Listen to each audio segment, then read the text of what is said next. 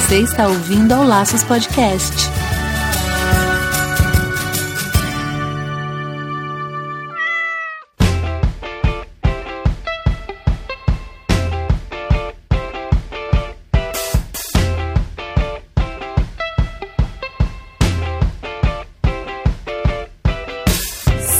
Sejam todos bem-vindos ao Laços Podcast do número 43. Eu sou Wendy Bitar. E eu sou Marina Arinelli. E é aqui no Laços que a gente vai falar tudo sobre o seu animal. E hoje, na verdade, Marina, a gente vai falar tudo sobre o animal dos nossos ouvintes porque a gente vai concluir hoje a campanha que a gente fez, que a gente pediu para vocês enviarem histórias dos seus animais ou suas histórias com os seus animais pra gente, né? É isso mesmo, Wendy. A gente recebeu histórias incríveis mandadas de você, mas como foi tantas histórias e a gente fez uma seleção das melhores histórias para dividir aqui com vocês. Espero que vocês gostem. Muito gostoso. A gente lê essas histórias, vocês compartilhando como que foi o encontro, né, do, dos nossos ouvintes com os seus animaizinhos de estimação, como vocês se tornaram as pessoas de estimação dos seus animaizinhos.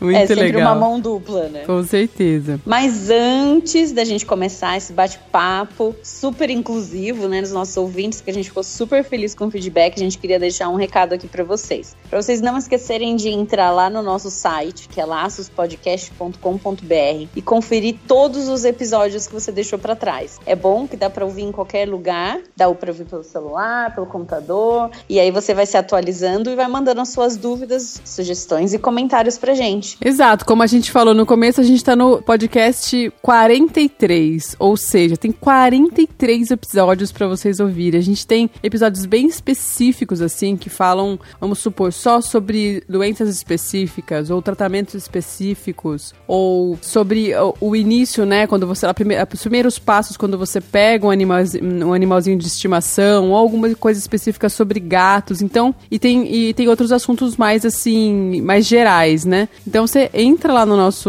no nosso site ou através do Facebook mesmo. Você vai ver que tem vários assuntos, é muito interessante e a gente tem tido aí convidados muito massa, né? Muito massas, né, Marina? Muito. A gente foi bem feliz nas escolhas, né? Somos suspeitas para falar, mas realmente programa, os programas são muito legais. E além desses programas completos, teve uma época que a gente fez uns di umas dicas, então são programas bem curtos e fáceis e rápidos de escutar, que dá para escutar aí no intervalo de qualquer de qualquer coisa. muito legal, muito massa. Então sempre busca a gente por Laços Podcast, que a gente fica super feliz de escutar o feedback de vocês. Ah, muito importante. Eu diria que é no mínimo vital pra gente Não, ter com esse feedback. Certeza. Ah, e vamos aproveitar para lembrar que a gente também tá lá no Padrim, no site padrim.com.br barra laços podcast. Através do Padrim você consegue doar a partir de um real pra gente. Com esse dinheiro a gente pode reverter na divulgação do nosso site, do nosso podcast, o Facebook, enfim, através do site, através do Facebook. E a gente consegue mais ouvintes. Com mais ouvintes, mais colaborações, patrocínios, que tá vindo patrocínio patrocínio por aí, né, Marina? Isso. Através dessa divulgação, desse dinheirinho que acaba entrando pra gente aí, mensal, ou seja lá como for sua, sua colaboração, a gente consegue, de repente, quem sabe aí, que, que eu tô louca pra mandar fazer aí umas camisetas pra gente do Laços, umas, umas canequinhas, não seria muito massa? Muito massa. Ideia, na verdade, não falta, né? Às vezes que falta é um pouco de verba. e o Laços em si, né? Tipo, pra gente, a gente não tem custo para fazer para produzir o Laços, mas a gente tem custo para mantê-lo no ar. Então, é, a gente tem a colaboração, né, do Cinemação, que faz a, a edição, o Rafael, né, do Cinemação, que faz a edição do podcast, que publica ele pra gente. Só que existe um custo para esses programas ficarem mantidos no ar, né? Sinceramente, não sei como isso funciona, mas eu sei que tem um custo para isso.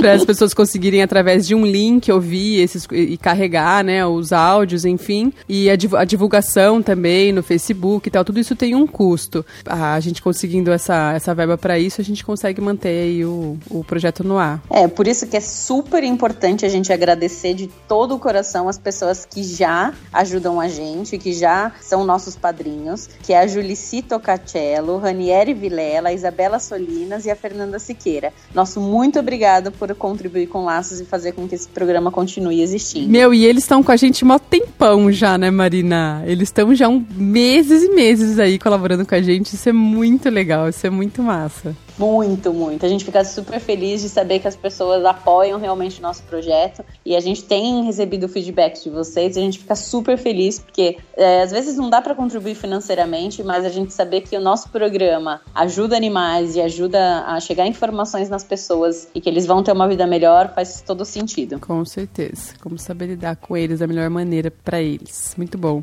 Vamos aí então às histórias, Marina, os causos? Sim, sim, sim, sim, sim, sim.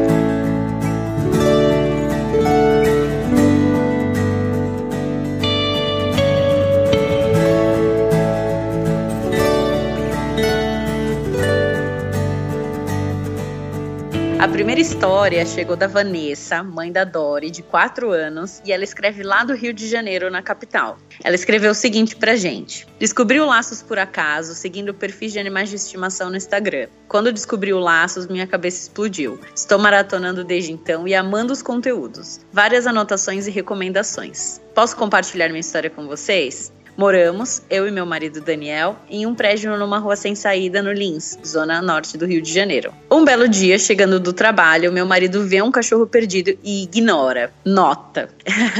Ela colocou entre, entre parênteses Entre aqui. aspas. O Dan- é, entre aspas. O Daniel sempre morou em apartamento e nunca teve um bicho de estimação. Logo, não tem esse afeto por animais de rua, diferente de mim, que sempre fui criada com cachorro, gato, papagaio, etc. E não posso ver um bichano que já quero fazer carinho. Continuando. Adentrando no prédio, o vizinho que tem cachorro perguntou: Aí, não quer adotar um cachorrinho? Daniel falou: Melhor não. Com a pulga atrás da orelha, Daniel entrou em casa pensando que nada é por acaso. Lembrou do meu desejo de ter um bichinho de estimação, que sempre deixamos para depois. Desceu no vizinho e pediu um pouco de ração. Buscou a cachorra, que continuava coada num canto. Cheio de dúvidas e medos, me ligou insistentemente como o burro do Shrek perguntando se já estava chegando, mas não disse o motivo. Quando cheguei em casa, vi aquela cachorrinha feinha, desnutrida, maltratada, meu coração transbordou. Que felicidade! Saí para comprar remédio de pulga, de verme, caminha, tapete, ração. Cheguei a anunciar no Facebook que encontramos ela perdida para ver se alguém se pronunciava, mas, entre aspas, entre parênteses, graças a Deus, o dono não apareceu. Daí em diante foi só amor. Sobre o nome, eu queria colocar Disney, pois gastei a poupança da viagem com ela, pagando o tratamento de micose, doença de carrapato e castração. Ela já era adulta, com uma idade estimada entre um ano e um ano e meio. Apesar de agressiva, ela se adaptou super bem à nossa rotina de trabalho, ficando sozinha em casa. Comecei a ler loucamente tudo sobre cachorros, alimentação saudável, doenças, entretenimento e até hoje sigo assim. Como não tenho filhos, posso dedicar mais tempo a ela, com passeios e brincadeiras. Ela é uma terapia para nós e o xodó da família. Acompanha a gente em quase todas as viagens e espero que seja assim por mais uns 20 anos. Esse textão é para agradecer pelo excelente trabalho que fazem, produzindo conteúdo de qualidade e levando a informação para quem quiser de maneira acessível. Falta pouco para ficar em dia com os episódios e também serei uma apoiadora a partir do próximo mês. Por enquanto, não tenho nenhum tema para sugerir, mas ainda não ouvi todos. Certamente darei vários pitacos e feedbacks. Um super lambejo da Vanessa e da Dori. Ai, que tudo! Nunca havia recebido um lambejo na minha vida. Cara, a gente ficou. Essa, essa, na verdade, assim, foi uma história até que a gente acabou escolhendo para pôr aqui, porque foi um pouco do que trouxe a nossa ideia de fazer essa campanha, né? Escutar a história de vocês foi o que fez, o que motivou a gente a estimular vocês a continuarem contando essas histórias, porque realmente faz toda a diferença a gente escutar isso. Super legal que ela adotou um cachorro adulto, né? Uhum. Que assim, na verdade são os menos adotados, ainda que ela era relativamente jovem, com um ano, um ano e meio, né? Uhum. Mas assim, tem animais que são abandonados e só por eles serem adultos, eles não vão ter nunca mais a chance de ter uma casa. Então, assim, além de ouvir essa história maravilhosa, a gente aproveita e a deixa para falar que vale a pena, né? Às vezes, se você quer um animal de porte pequeno, que você quer que não cresça muito, vale a pena às vezes você procurar um animal adulto, um adulto jovem, que ainda vai viver muito, né? Não precisa pegar ele estrupiado como ela pegou. Mas assim, que seja adulto e que você consiga, você já sabe o tamanho, você já sabe, né? Assim, você consegue se adaptar, dá uma ouvida nos, nos episódios que a gente falou com o Jonas, que qualquer cachorro consegue aprender as coisas. Então, vale a pena, às vezes, a gente poder se dedicar um pouquinho mais e dar oportunidade àqueles que têm menos possibilidade de, de ganhar uma casa. Sim, é verdade. E pegar estrupiado, né? Como você falou, Marina, tipo, isso é bem uma coisa que acho que minha avó fala, tá, Marina? Isso é uma coisa meio velha, mas tudo bem. eu, já, eu, já tô, eu já tô aceitando já a minha idade. tipo, tá bom, vó. É, tipo isso. Então, mas eu uso estrupiado também. Então, mesmo pegando, assim, um animal estrupiado e a gente tendo condições e tempo, mesmo que tendo ajuda, né, de amigos, enfim, às vezes até de, de pessoas desconhecidas, né, que eu já cheguei no, teve uma história já com, com gatinhos que eu consegui ter ajuda de pessoas totalmente desconhecidas. E eu acho muito legal essa transformação, né? Você pegar o animal assim bem debilitado. É lógico que é muito ruim você encontrá-lo dessa maneira, mas você ter condições, inclusive psicológicas, porque às vezes eu procuro até não me envolver muito em histórias desse tipo, pessoas às vezes me procuram e tal. Tento realmente não me envolver sim, mas não me não me aprofundar, não me entregar. Eu procuro ajudar e tal, mas de uma maneira um pouco mais. É, mantendo uma distância segura, vamos dizer. pro, meu, pro meu psi. Porque às vezes o meu psi, o psicológico, não, não consegue suportar algumas coisas. Então eu, eu procuro ajudar e quando eu não consigo ajudar, eu grito por ajuda e às vezes a gente consegue. Às vezes não, sempre conseguimos ajuda. Bom, daí assim, assim segue. Mas eu acho muito legal essa coisa de, de, de pegar estrupiado e ter essa, essa transformação, essas fotos que a gente vê, né, de antes e depois, assim, né? Muito massa, Não, é muito, muito legal. Demais. É Muito super legal. legal. assim, é lógico que eu falei, eu falei isso porque realmente tem gente que às vezes não tem estrutura até financeira, né? Você Sim. viu que a Vanessa ela gastou a, né, a economia dela de claro, viagem, é. né, para investir na saúde do bichinho dela. Então, assim, se às vezes você não tem, você não precisa pegar o pior que Isso, está lá para fazer exatamente. a doação super completa. Mas você pegando um animal adulto, ou você ajudando, que nem você falou, ajudando à distância, alguém que você sabe que está fazendo bem para alguém, vale a pena. E assim, você pode ter certeza que por ele só vem recompensa, Com só vem é, gratidão, porque eles realmente entendem que, que aquela pessoa salvou, que aquela pessoa ajudou. Então, assim, é, é muito gratificante, muito vale muito a pena em todos os sentidos. E às vezes não é nem o físico, nem, nem fisicamente, né, o animal tá estrupiado, vamos dizer. Às vezes ele sofreu agressões e ele é psicologicamente, né, tá o cachorro muito agressivo, tá o cachorro muito arredio, ou com milhares de manias assim muito desagradáveis que irritam a gente ou que incomodam realmente, a pessoa vai lá e pega e persiste, consegue transformar, vamos dizer assim, né, num companheiro mesmo assim. Isso é muito massa. É sensacional, né? Muito legal.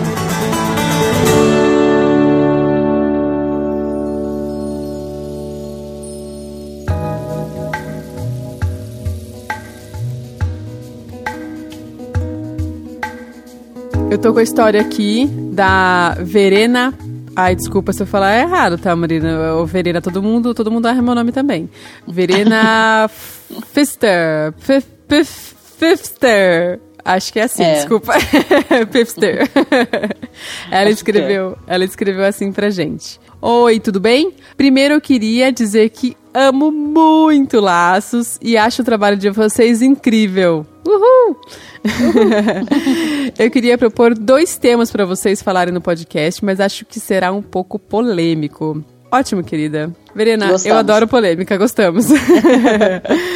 O primeiro seria sobre adoção versus compra e o outro sobre SRD, que seria sem raça definida, né? Versus raça. Vocês já citaram um pouco a questão em alguns episódios, mas acho que merece um episódio só para ele. Isso significa que ela tá ouvindo todos os nossos episódios. Marina, pega essa. Isso aí, é. não me entendam mal, eu sou muito a louca dos cães, daqueles que não pode ver cachorro na rua, que quer levar para casa e etc. E acho que quem tem condições de fazer isso, e gosta, obviamente, deve fazer mas eu tenho uma cachorra da raça Shih Tzu e eu escolhi comprar essa raça pois achei o mais adequado para a minha vida no momento. Eu cresci em uma casa grande, mas atualmente moro num apartamento minúsculo. Minha maior preocupação, pensando em ter um cachorro, foi escolher uma raça que eu sabia que daria bem em apartamento, com espaço reduzido. Ter bases de espaço, demanda energética, comportamento, embora isso possa ser trabalhado com treinamento, foi importante na minha escolha. Não porque eu queria um cachorro perfeito, entre aspas, ela coloca, mas porque eu queria garantir que eu teria condições de dar uma vida confortável para minha cachorra. Meu, muito massa isso, ela ter se preocupado com isso, né? Lógico. Isso teve uma contrapartida. Shih Tzus são suscetíveis a uma série de doenças que SRD, né, que são cachorros sem raça definida, não preciso dizer isso toda hora. Isso teve uma contrapartida. Shih Tzus são suscetíveis a uma série de doenças que raças não definidas não são. Na verdade, diversas raças têm, uma, têm suas doenças, entre aspas, e fragilidades o que gera uma sobrecarga emocional e um custo financeiro que acho que precisa ser levado em conta na hora da decisão. Não que você não corra risco de adotar um cachorro sem raça definida e descobrir uma doença ou dele vir a ficar doente mais para frente. Esse tipo de coisa não se controla, mas quando você escolhe ter um cachorro de uma raça que você sabe que é suscetível a uma doença específica, você sabe que a chance dele vir a ter algo é grande. E eu gostaria muito de saber se dá para ter uma ideia de quanto e de espaço e demanda energética um filhote de SRD precisaria. Isso tornaria a decisão de adotar ao invés de comprar muito mais fácil, a meu ver. O segundo tema que eu gostaria de propor é sobre atopia. A Anne é atópica e antes dela ser devidamente diagnosticada e tratada, ela quase morreu. Ela chegou a ir em quatro veterinários diferentes e um mês e meio, e o último deu um coquetel de medicamentos, tipo antibióticos, antifúngicos, corticoides e uma dose de três vezes mais alta que o máximo para o peso dela. Ela quase morreu em função do tratamento errado. Depois disso, encontrei uma clínica especializada que nos salvou. Hoje ela está ótima, faz tratamento, mas é um tratamento tópico só. Já teve que tratar via oral, mas com a dosagem correta. Vejo que tem muita gente ainda que desconhece a atopia e acho que esse tema poderia ser muito bom. Bem, era isso. Muito obrigada por criarem o Laços e eu e a Anne amamos de paixão. Ai, que tudo! Aê, super legal, né? Marina. Vamos lá, que tem, tanto, tem tanta coisa para responder, para falar, que a gente até, né? Vamos por tópicos. Marina, Marina, Marina, o que, que é tópica? Eu não sei, conta pra mim. que, que atopia, é não é tópica. Ela é atópica, a Anne é atópica. É, que ela isso? é atópica.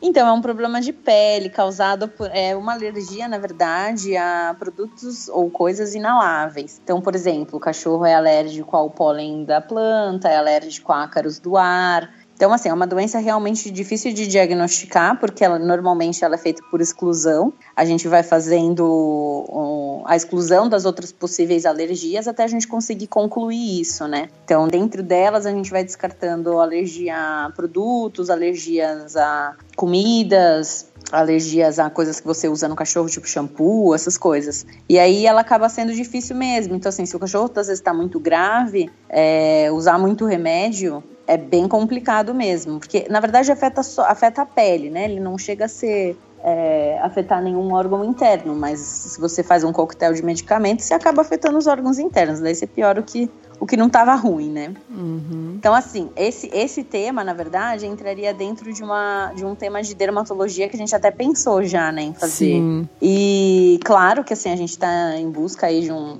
veterinário dermatologista que top conversar com a gente, mas ele tá dentro aí da nossa lista de queremos muito fazer.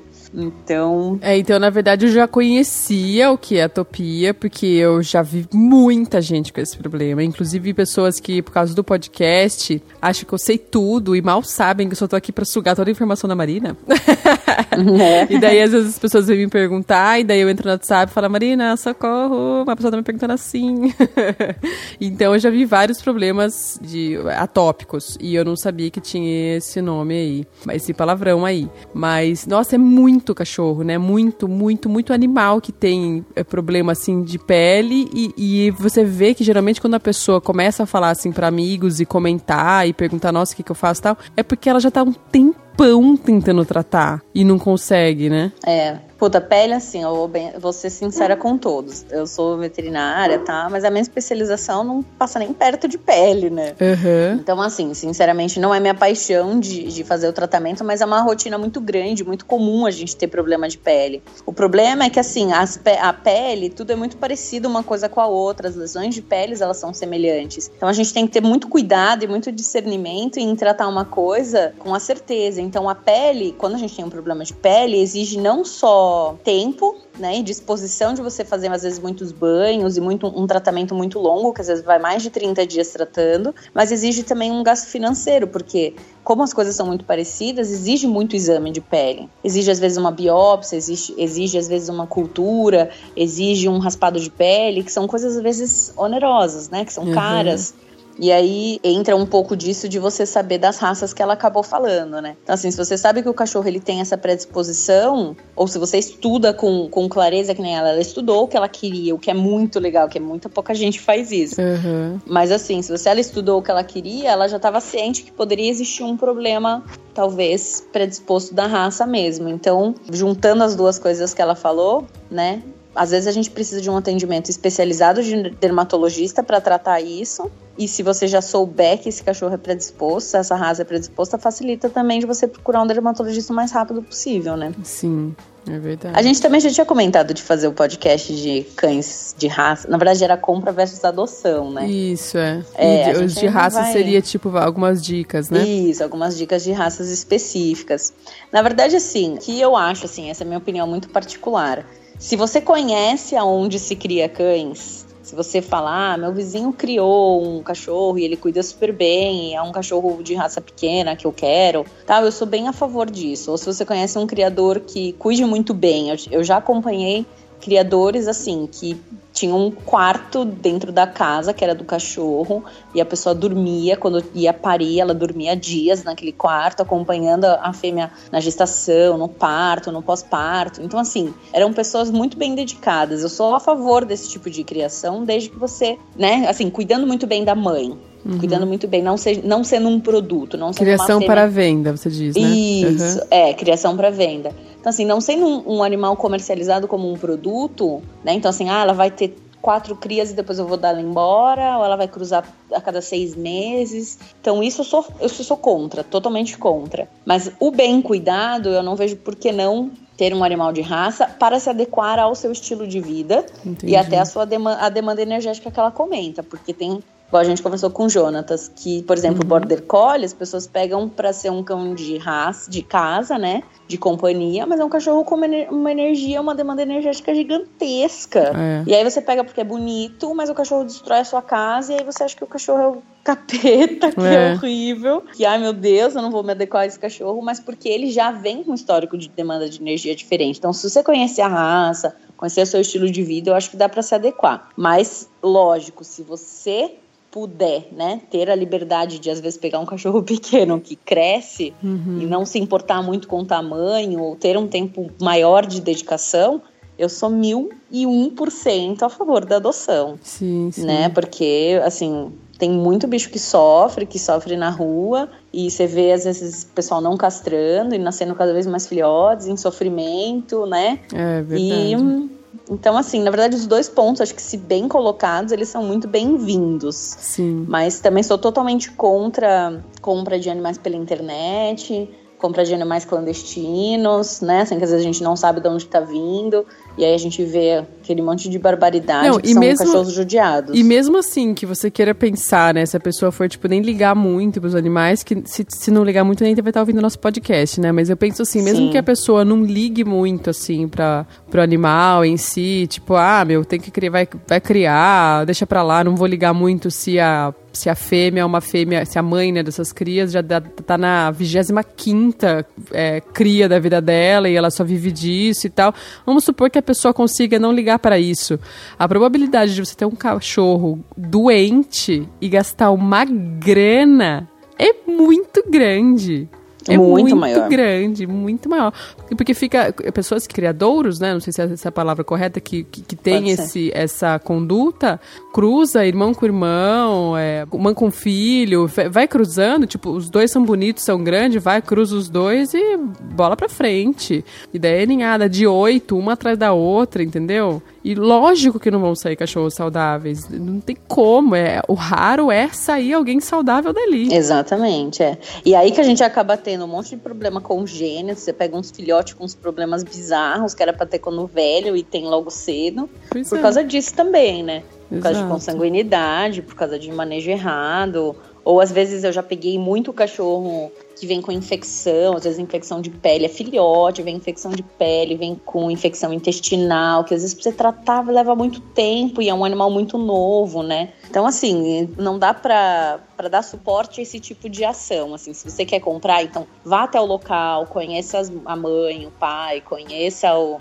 a dinâmica do local, né? Converse Exato. com a pessoa, esteja presente, porque se você compra de maneira né, assim, aleatória, uhum. você vai dar, você vai estar tá dando dinheiro para as pessoas que acabam sugando do animal mais do que ele pode dar e vai estar tá judiando de uma vida mais do que ajudando, né? O barato então, vai sair caro para você. Né? Exatamente, também isso. que mais que ela falou que precisamos falar? Ela falou do segundo tema. Ah, ela comentou do se dá para saber quanto que um cachorro sem raça, né, precisa Isso. de espaço e demanda energética. Não dá para saber. eu, pelo menos, acho que não dá para saber. Porque, assim, é muito variável. E, primeiro, assim, às vezes tem alguns cachorros que são mestiços. Então, sei lá, um de raça cruzou com um sem raça. Aí você consegue ter uma noção. Porque ele pode ficar parecido com o cachorro de raça. Uhum. Mas, assim, é uma, varia uma variedade gigantesca. É como você ter um filho, né? Uhum. Você não sabe se ele vai vir bonzinho, se Exato. ele vai vir agitado, se ele vai vir com Exato. problema ou não. É. Então, assim, se joga, se você tem a possibilidade de adotar, que nem eu falei, e às vezes não se importar com o tamanho, né? Se ter essa, esse espaço para poder né, liberar para o animal, então taca taca-lhe pau, né? Agora, se você não tem, às vezes não, não dá para comparar. E você tem que recorrer a um animal de raça mesmo. E tem também essa questão de, do, do comportamento do ambiente, né, onde o animal tá, assim, como eu já falei em outros podcasts também, eu já peguei cachorro já velho, adotei cachorro, assim, de familiar, assim, né, que acabou passando para mim já idoso, com um comportamento, depois de um tempo que a passou a ficar comigo, ele teve outro comportamento, ele passou a ter a característica que os meus cachorros que tiveram desde, que eu criei desde pequenininho, tinham, né, que meus cachorros, tipo, não tem essa mania, por exemplo, de ficar lambendo, que eu não gosto, e eu nunca proibi um cachorro meu de lamber, eles simplesmente entendem que eu não gosto. Eu nunca, tipo, bati num cachorro que me lambeu. Eu só não gosto. Eles não, nunca tiveram essa mania. Daí eu já peguei cachorros com manias de lamber e de, de repente eles param. Tipo, eles veem que aquilo não, não chama muita atenção, sei lá, não é uma coisa que eu faço proposital, mas acontece. Cachorro que fica latindo, latindo, latindo, latindo à toa, ou rosnando, ou com manias, enfim, manias que às vezes te incomodam e com o tempo ele vai meio que se adaptando e acabam ficando agradáveis para seja lá qual, qual seja o, o seu como você gosta, né, do, do animal, ele acaba meio que se adaptando ali ao ambiente. Então, acho que da mesma forma acontece com, com vira-lata, que você pega da rua, ele vai chegar de um jeito e com um tempinho ele vai se adaptando, né, ao vira-lata ou de raça que for, né? Sim. Com o ambiente, né, com a, com a casa. Pro bem ou pro mal. É, é, eu acho que vai muito da energia que, que tem no ambiente, ou quanto você demonstra para ele algumas coisas. E acho que assim, é, é uma via de mão dupla, né? Ele vai vendo que você não gosta e você também percebe que ele não gosta, e você Sim. também às vezes respeita aquele comportamento e e se cria uma sincronia muito boa, né? Sim. Vale lembrar que, independente do animal, o filhote sempre é um pouco destruidor, né? O filhote sempre é um, é um, um bichinho que vai chegar com bastante energia, que vai chegar com necessidade de brincar, necessidade de que você ensine onde ele vai fazer o xixi e o cocô. Então, no começo, seja de raça ou sem raça, ele vai te exigir um trabalho. E aí depois ele se adapta e a vida daí começa a ficar um pouco mais fácil. Mas só para não esquecer que isso também é independente de raça ou não, né? Exatamente.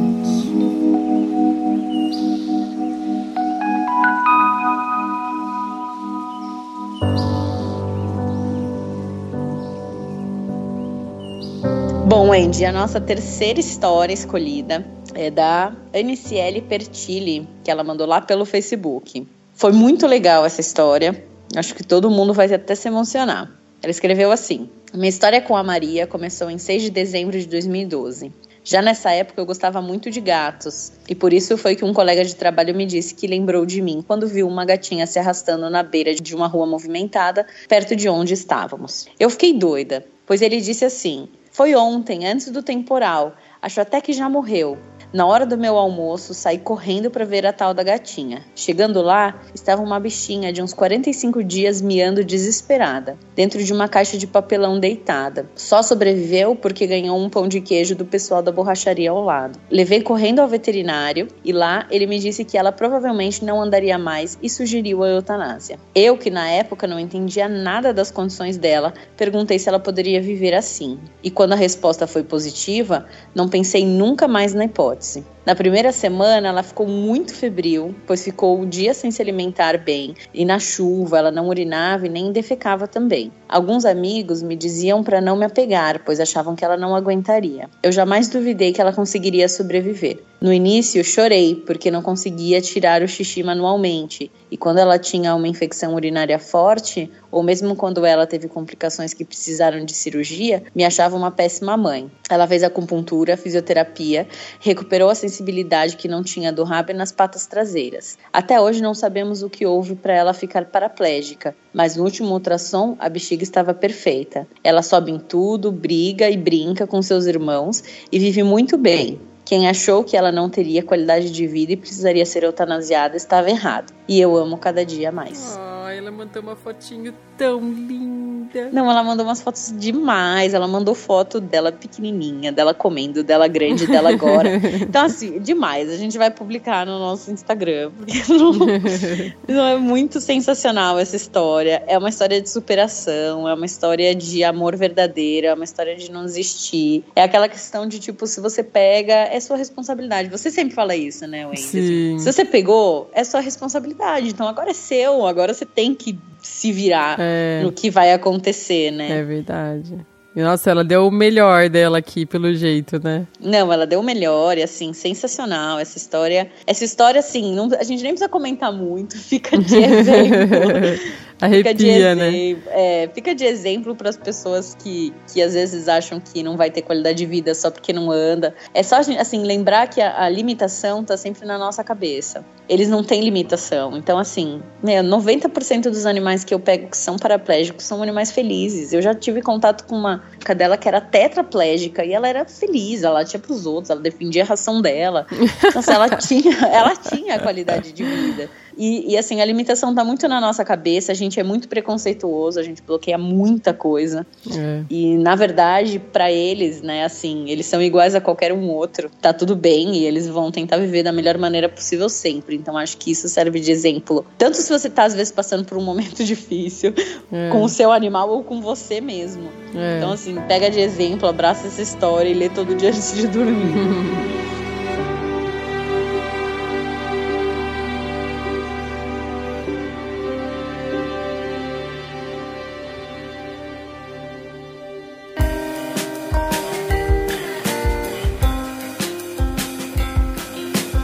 Agora eu vou ler pra vocês a história da Nilzete Costa de Oliveira. Ela diz assim: Rosinha era uma cachorra preta que pariu seis cachorrinhos, entre eles o menorzinho. E como todos diziam que era o mais feinho, por ele me apaixonei na hora. Então coloquei seu nome de Scooby-Doo. Ele cresceu, não muito, era magricelo, quase que não comia, escolhia a comida. Só comia se tivesse carne. Era um bebê muito inteligente. Ele entrava nas pontas do pé para ver se eu tava na cama e para ver se o meu marido tava dormindo ou acordado.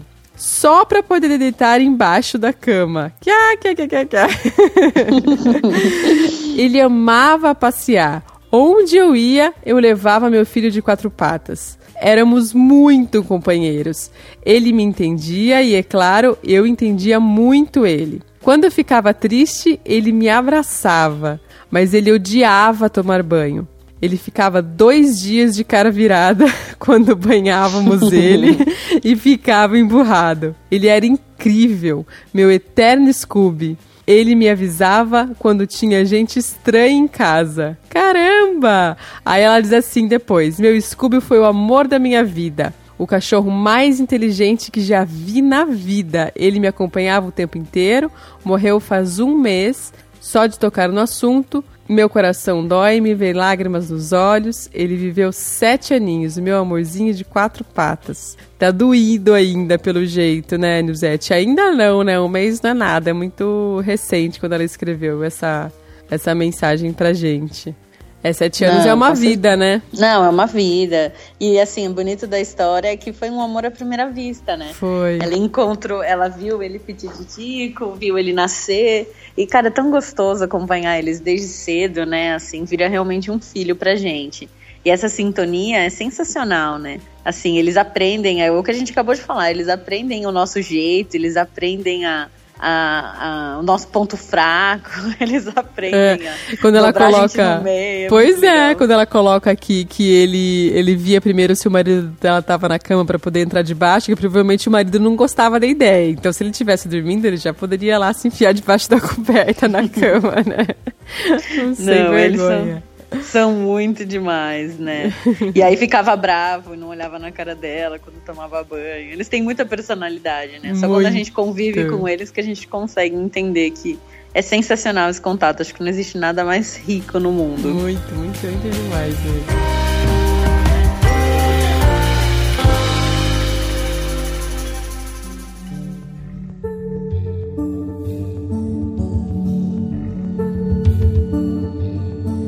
Bom, gente, para terminar, na verdade a gente acabou escolhendo essa última. Não é nenhuma história, na verdade, mas foi um, um, apelo aqui do nosso ouvinte chamado Dionísio Silveira. Ele escreveu o seguinte: Olá, sou ouvinte do podcast e gostaria de fazer um apelo. Sou participante da ONG Cão Sem Dono e estamos passando por algumas dificuldades para manter o trabalho. Temos mais de 500 cães e vivemos de doações. Criamos um canal no YouTube para aumentar o número de pessoas envolvidas com o nosso trabalho. Gostaria de pedir a divulgação do nosso canal no podcast e nas suas redes sociais para divulgar o nosso trabalho de resgate, castração, cirurgia, vacinações e ajudas a outras ONGs também. Parabéns pelo trabalho de vocês e continue sempre assim. O link do YouTube é youtube.com/cão sem dono.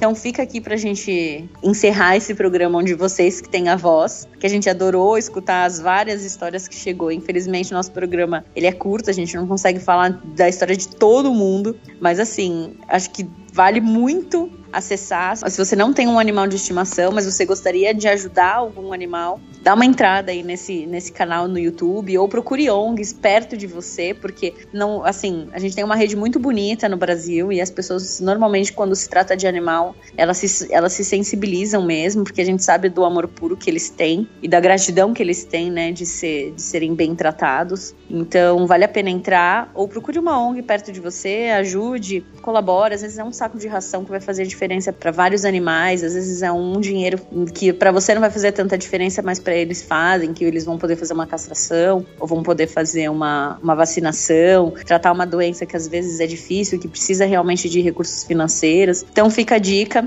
e esse, esse espacinho final aqui pra gente dar o suporte a esses animais que não têm a proteção que os nossos bichinhos de dentro de casa têm. Com certeza. E ajuda, meu, tipo, ajuda assim, é só as pessoas saberem que você está disposta a ajudar, pode ser com tanta coisa, coisas bem específicas, assim. Por exemplo, Uber. O Uber geralmente não, não aceita nem que você leve nem a caixinha, né? Aquelas caixinhas de transporte de, de gato, por exemplo, que é uma coisa, tipo, pequena e o gato tá ali dentro, e se fizer xixi não vai para fora, mas enfim. Geralmente nem isso eles aceitam. Então imagina uma pessoa que já tirou, tipo, um gato da rua, ou já tirou, às vezes no trabalho, às vezes está no trabalho, no meu trabalho, por exemplo, é um, tipo uma chácara, assim, aparece direto o gato de rua. Então a pessoa já, já conseguiu um trabalho para capturar o gato. Ela se disponibilizou a cuidar, a tratar, investir tempo e dinheiro com aquele gato e tal. Só que ela não tem como levar o gato até o veterinário castrar. Tipo, então, às vezes é uma ajuda muito específica, assim, sabe,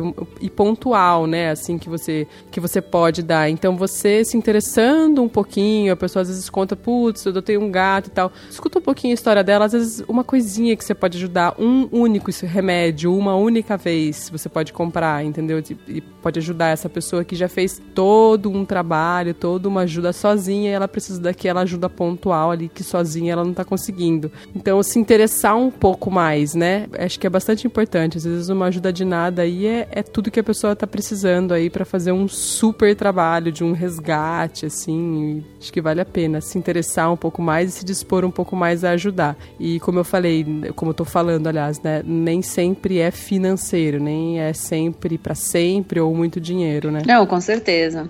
Na verdade, assim, juntos nós somos mais fortes, né? Exato. Se cada um puder cada um fizer um pouquinho, eu acho que a gente consegue somar e às vezes fazer um trabalho muito bonito e, e ajudar muitas pessoas e ajudar muitos animais. E que seja com informação, seja com dinheiro, seja com produto, seja com a carona, né? Então, seja com qualquer coisa, eu acho que a gente consegue dar uma qualidade de vida a eles uhum. muito melhor e vale sempre a pena. Então, fica a dica aí do Dionísio Silveira no youtube.com Cão Sem Dono. Entra lá, conhece o trabalho deles. Se você gostar, contribui. Se não, procura alguém perto de você, alguém que você se identifique. Contribui do mesmo jeito, que é sempre bem-vindo.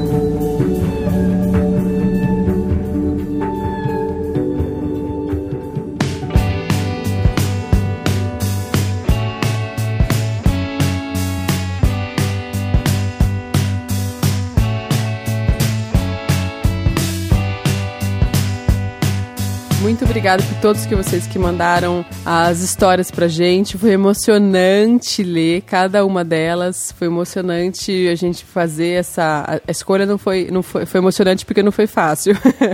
É. Mas foi emocionante a gente saber um pouquinho mais da vida de vocês e por que, né, que vocês se, se interessam, né? Se interessam pelo, pelo Laços, é por esse amor pelo, pelo animalzinho de vocês. Muito obrigada, espero que vocês tenham gostado bastante, como a gente gostou de fazer esse, mais esse episódio. Muito obrigada, continua mandando seu feedback, não é porque a campanha acabou que vocês precisam parar de mandar, a gente sempre gosta, né, Wendy, de receber. Exato. Então continua mandando, a gente vai continuar sempre respondendo e gostando de escutar a história de vocês. Espero que vocês tenham gostado e a gente se vê no próximo episódio. Um beijo. Um super beijo e até a próxima.